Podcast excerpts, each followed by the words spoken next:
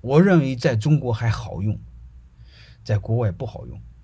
举一个真实的案例，如果你们去纽约的话，你们一定会知道一个餐厅，叫是九十九号餐厅，就是做火锅又做那个烧烤的。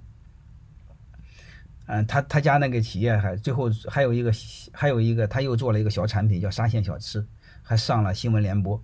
前年如果你们留意的话，知知道说那个沙县小吃开业三个小时就卖完了，卖完了就关门了。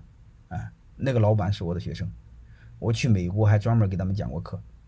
啊，我还去过那个小店，嗯，他也做了股权激励了。但是后来他出了很多问题，头疼的我就没治。你当时一下把我给噎住了，为什么呢？你要知道，国外福利相对发达，他有最低工资。我不知道你明白什么意思吗？就是如果你要很低的员工，你给他个两三千两三千美金啊，他他他不要，为什么呢？他他回家，他他这个回家这个这个，呃，回家不失业，呃，那个政府给他补的也是这么多。你能明白的是吧？所以你会发现，你你你你你要给他个一两千多、三千多，他也很开心；你要给他一千多也很开心。为什么？差额那部分政府给他补，所以你再多给他他也不要。